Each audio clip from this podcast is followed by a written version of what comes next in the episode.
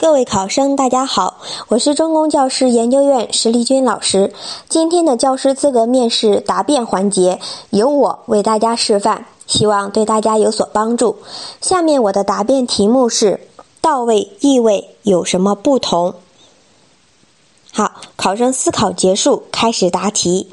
染色体在两个点发生断裂后，产生三个片段，哎，中间的片段发生一百八十度的倒转。